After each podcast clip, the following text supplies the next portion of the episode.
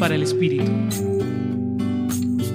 Ante la incertidumbre por todo lo que ha venido viviendo el país, el Evangelio de hoy es buena noticia para todos nosotros como siempre. Pues frente a la indefensión, Dios nos promete un defensor. Ante los engaños y mentiras, Dios nos promete la verdad.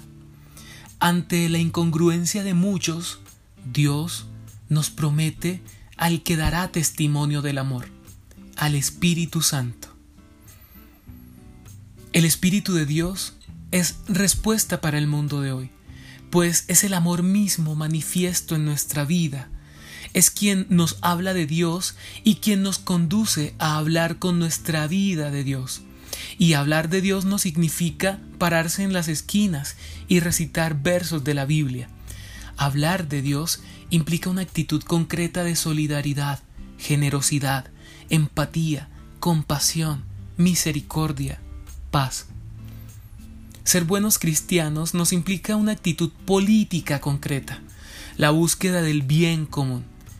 Y en esta búsqueda habita Dios, pues es Él mismo quien con su espíritu nos conduce a tener como causa la misma causa de Cristo. Buscar la libertad de los oprimidos y la justicia para toda la humanidad.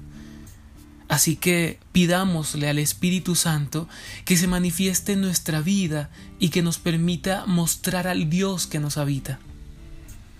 Hoy te acompañó Ramiro Salas del Centro Pastoral San Francisco Javier, Pontificia Universidad Javeriana.